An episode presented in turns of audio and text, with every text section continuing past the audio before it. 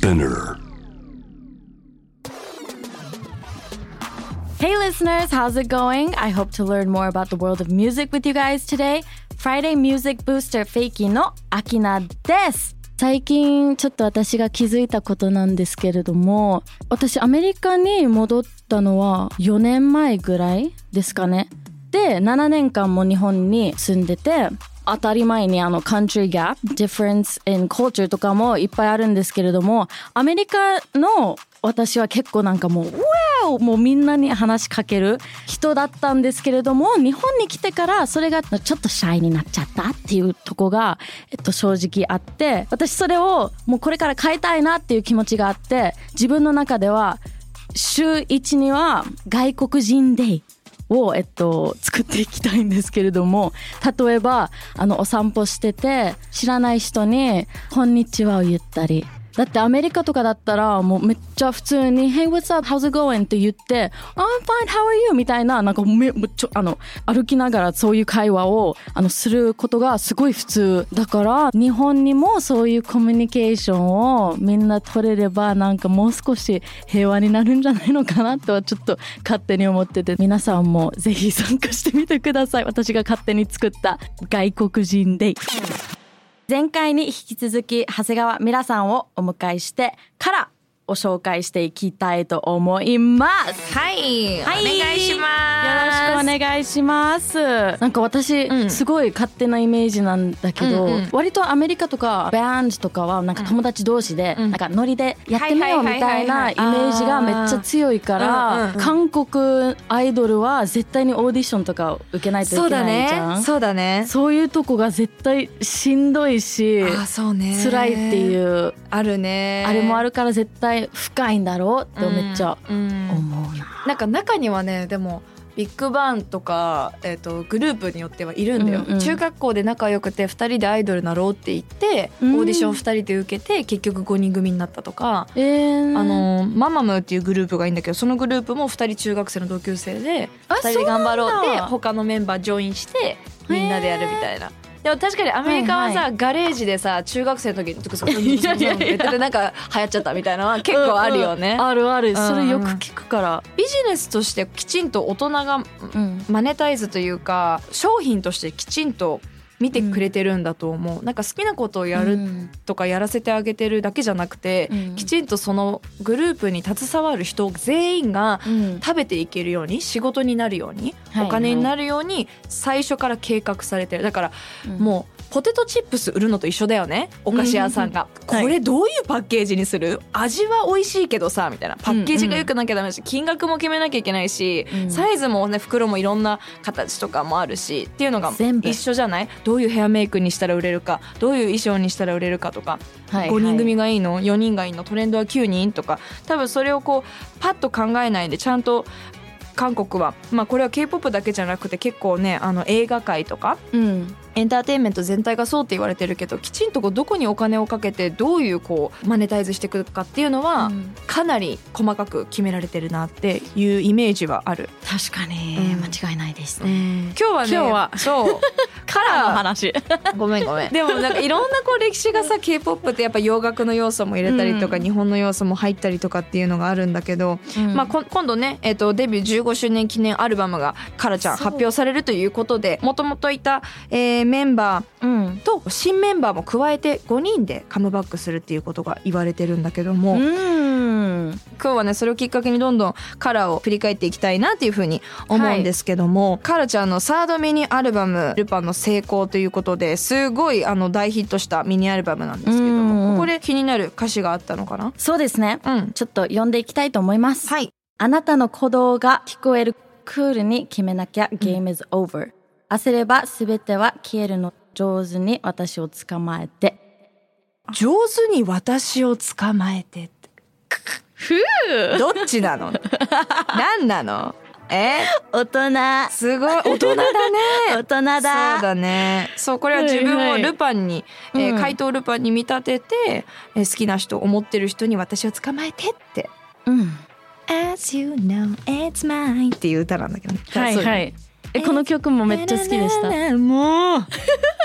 全部だからね結構ねこのはい。私っ的にはここのアイドルのこの曲が好きっていうよりかもうこのアイドル全員が箱で好きって言うんだけどあそういうのはいいやいや。箱で好きなの。箱推し。箱推しなの、カラちゃんは。あーなるほど何もう可愛かった。ごめんなさい、そうそう。うん。これね、韓国の三大、えー歌謡番組で、はい。すべてにおいてチャート1位になる。うん。うん。結構これチャート1位とかランキング1位とか韓国よく聞くからなんか当たり前なのかなって一瞬思うんだけどやっぱりこのアイドルちゃんたちが1位を取るってすごい難しいことって簡単ではないからこれをはい。3番組全部で1位を取ってるっていうのは改めてすごいことかなって思うよ。わあすごいですね。ええそうそうそう。まあだからねかんどんどんこうヒットが増えてってもう、はい。多分カラちゃんは韓国だけのアイドルじゃなくて韓国代表のアイドル、うんアーティストになってったのかなっていうふうに思うんだよね。なるほどですね。そうそうえ彼女たちって割と結構すぐ日本デビューしたんですか？えっ、とね2007に韓国デビューだったかなで2009に日本かな？だからすぐじゃなくてね2年ぐらいうんラグがあったと思うんだよね。うーん。そうそうそう最初の頃にはもううん結構大ヒットの曲多かったんですよね。最初のそうねだから、えっと、日本デビューする前にも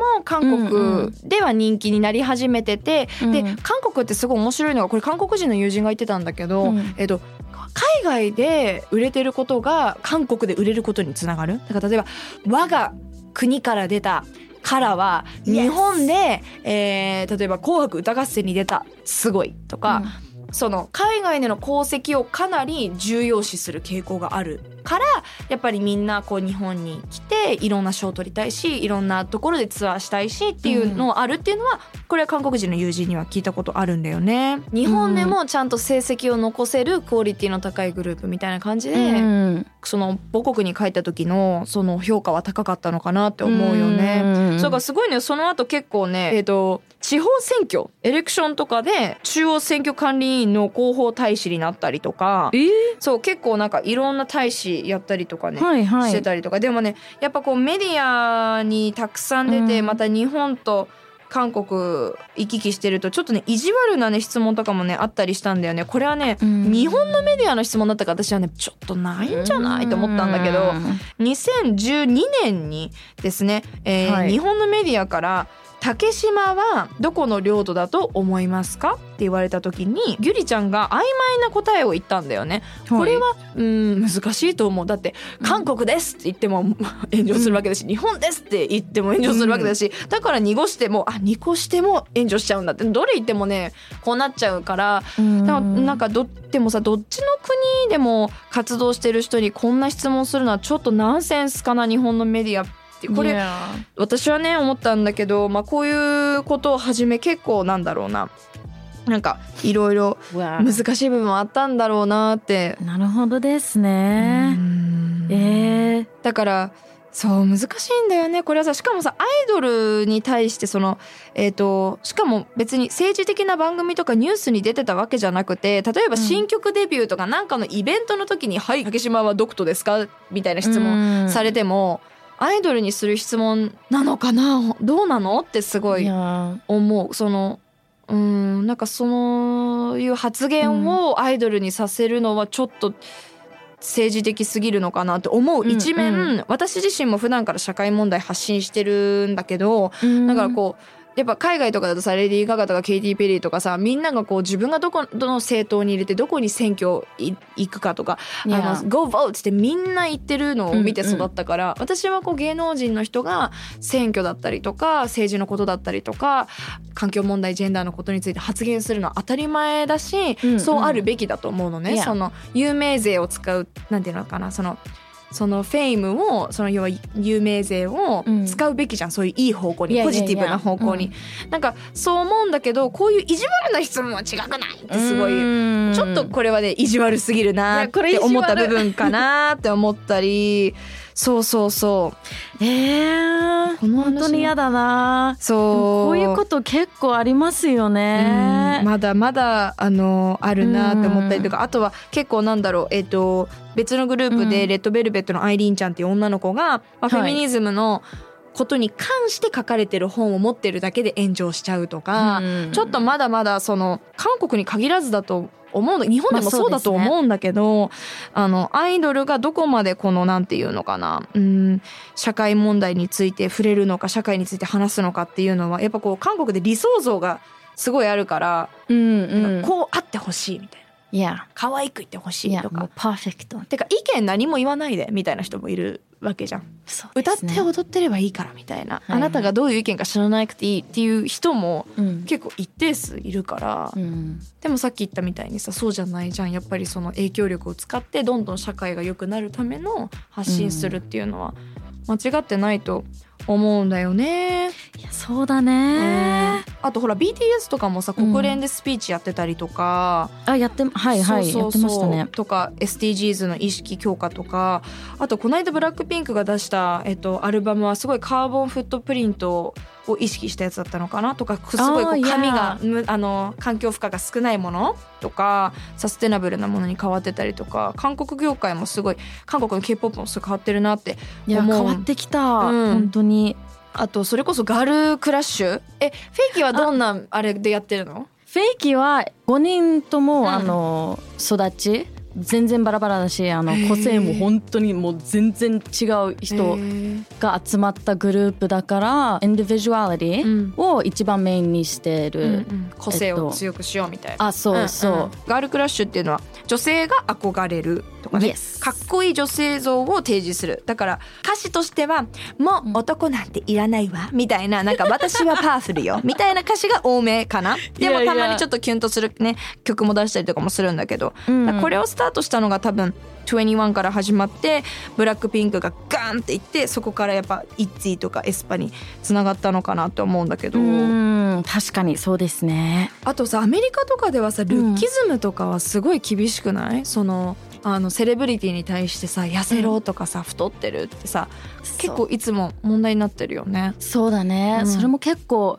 聞くね。でも割と結構最近それもちょっと緩くなってきたなっうんうん。て私思あもう良くなってきた？いやいや、うんリゾとか。言ってたねスピーチでこのそうそう間。ななんだろう。もう「I'm the way I am love me」みたいななんだろう、うんなんだろう。なんかそのコンフィデンスがもっともっとあのねアメリカのアーティストでも増えてきたのかなとはちょっと思いますね。そうだね、うんなんかそれこそアメリカのアーティストがいろんな人種がいて本当にいろんな人種がいるってことはもともと背がちっちゃい人もいれば大きい人もいて体型が本当にみんなバラバラじゃない？なんかそこの国からそのこの間のリゾみたいなうん。なんかスピーチじゃないけどそれぞれを愛そうそれぞれがそれぞれの良さがあるって考えが生まれるのはすごく自然で、まあ、そこから世界に広がってるのはむちゃくちゃいいことなんだけど、うん。なんかその韓国ってやっぱりなんていうのかなそのアメリカほどダイバースではないのにうん。なんかその中でこういうなんていうのかな例えばボディポジティビティのメッセージを結構言うアーティストがそれこそママムーとか増えてたりとか、21とかも結構ノーって言ったんだよね、体型について言ってこないでってファンに言ったりとか、うん。なんかそういうことを言うのは本当新時代っていうか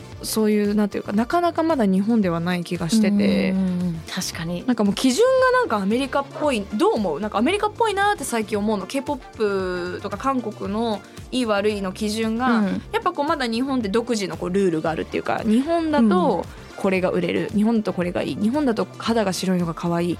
日本だとうんうんうん。ハーフはいいとか、はいはいはい。日本はハーフは英語喋れなきゃダメとか、うんうん。別にそうじゃないじゃん。だってハーフでも例えばなんだろう日本で育って日本語しか喋れない子もいるわけだしとか、うんうん。なんかこう日本まだまだあるかなと思うんだけど、まあ、韓国まだまだある中でこういう発信をするアイドルがいるっていうのはすごいニューかなと思うの、うんうん。どう思う？えーでも私はまあ K-POP だと全然昔の方がうん。もっとフレキシブル、でで21とか、うんうん、ママムーとか、うんうん。なんだろうさっき言ってたバディポジティビテうんうん。ィがなんかもう衣装もなんかもう全部出して私こんな感じですよっていうなんうんかそのコンフィデンスが見えてたんだけどなんか割と最近ああんまりそういうの見ないのかなってそっかそっかそっか。ちょっとなるほどね。思い始めたな。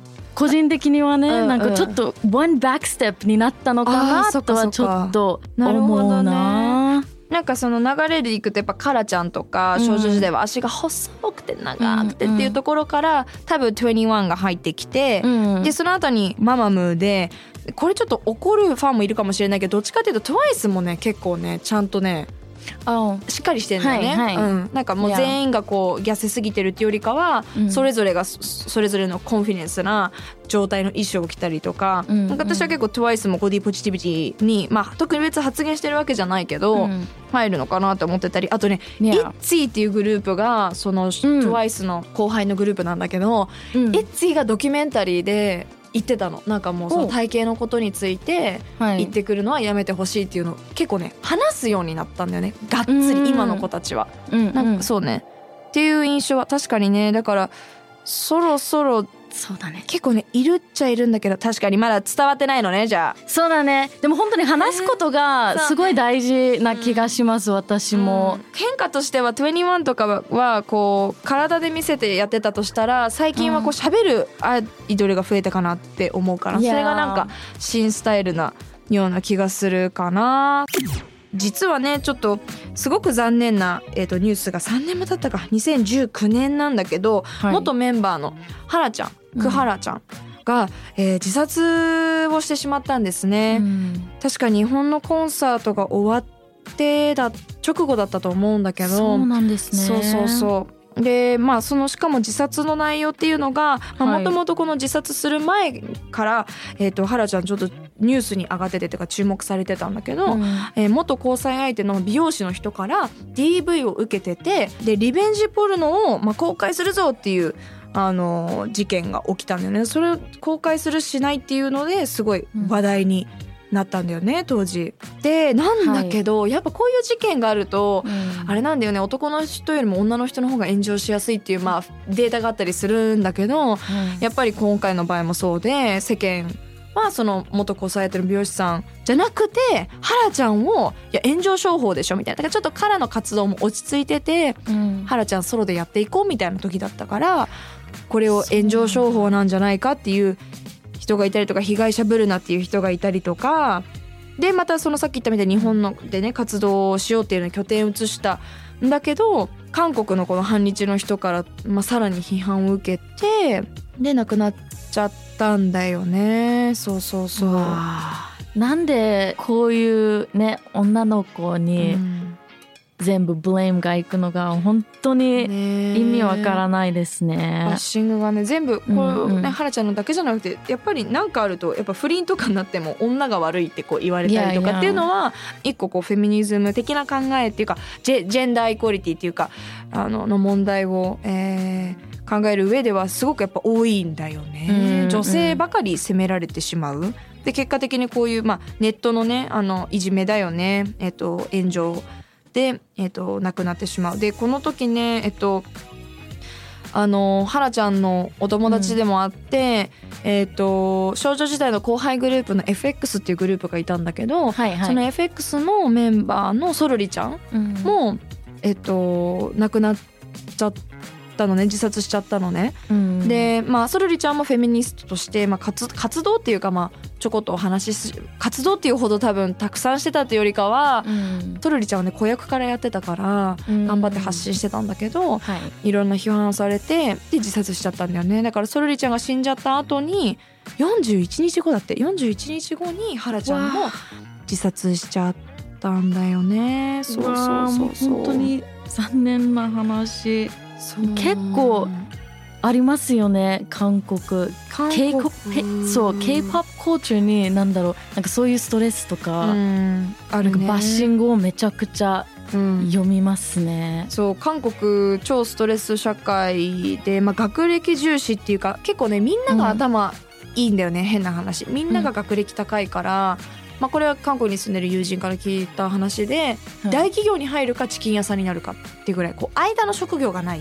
えー。超エリートかチキン屋さんかっていう、まあ、はい。極端な例えなんだけど、はいってぐらいすごい学校行っててもやっぱ就職が難しかったりとか。なんで今若者の失業率だったり自殺の高さが問題になってたりそもそも日本って人口が1億人超えてるけど韓国ってその半分以下の5,000万人ぐらいしかいない。んで5174万人しかいないから、そもそもマーケットがちっちゃいんだよね。うんだから K-POP アイドル、K-POP 自体も韓国だけで売れてもそこまで売り上げにならないから、まあ、だからもっとマーケットが大きい日本とかい。世界とかで売ってこうっていう。もう最初から？でも日本ってマーケットが大きいから、まあ、だから日本って世界進出しないあのアーティストが多いんじゃないかって言われちゃってるんだけど、はいはいはい。日本はマーケットが大きいからある程度稼げちゃうんだよね韓国は稼げないから OK もう最初からアメリカで売れないとってなってるのよね。マーケその売り方がビジネススタイルが。そうそうそれは一個言われてるんだけど、ま、イコールすごいやっぱ競争社会だよね。そうそう。だから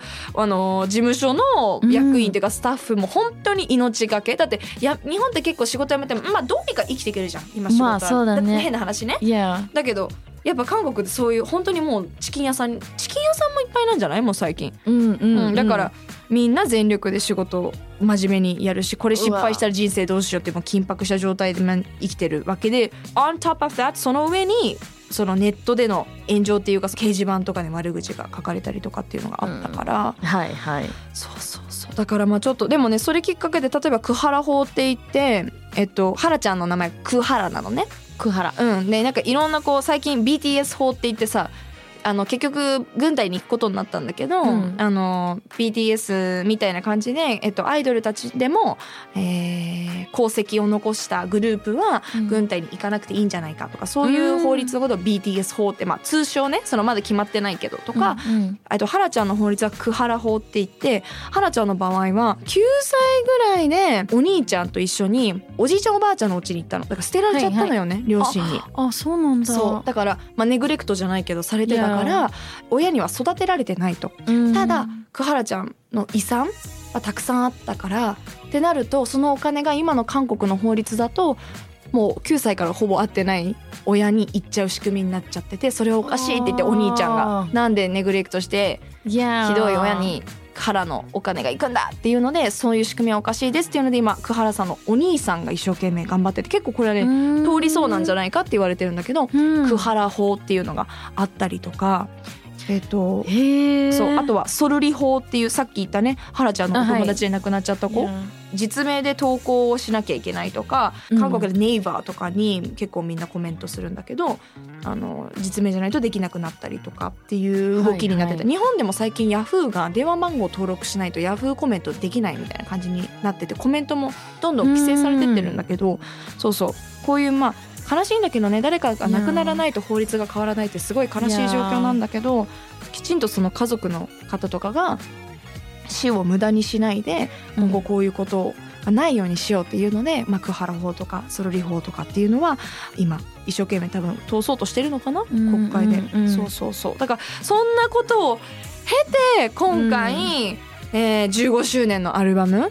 いやそう。でねあの解散まではいかないんだけど、うん。一旦カラってバラバラになっちゃってたんだよね正直。あそうなんだ。のそうそうそう。一人メンバージヨンちゃんがそれこそ日本でねあの女優として活動をしてたりとか、うん。で新しいメンバーが入ったりとかしてちょっとバラバラになってたんだけどこのハラちゃんが亡くなっちゃったことを、まあ、きっかけなのかな、うん。に5人で。だからハラちゃんがいれば6人なんだけど、うんうん。5人で今。カムバック。カムバック。そうするよっていうのね今回。いろんなことがあった。からが戻ってっていうことで一大事件なの。うわ鳥肌立ってきた。いやもう本当にすごい。この。の話本当にすごい。そうだからの歴史。うん、いろんなこうねカムバックに対しても、え旧メンバー昔のメンバーと新しいメンバーの混合でいわゆる今まで活動し一緒にしてないメンバー5人でやるからそういうことか。そのカムバックって意味あるの？みたいなちょっと意地悪なコメントもあったりするんだけど、うん違うのよ分かってないないいのって、もういパフォーマンスが見れるだけでハッピーだしいや間違いない。ハラちゃんも絶対喜んでくれると思うし、うんうんなんかピュアに応援してくれる人があの一人でも多くいればいいなって一ファンとしてすごい今回は楽しみにして11月のカムバックですねから。11月。アルバムで帰ってくるっていうから。すごいですね。いやもう見に行きたい。関係者の皆さん。お願いしま行きたいよ。韓国事情について。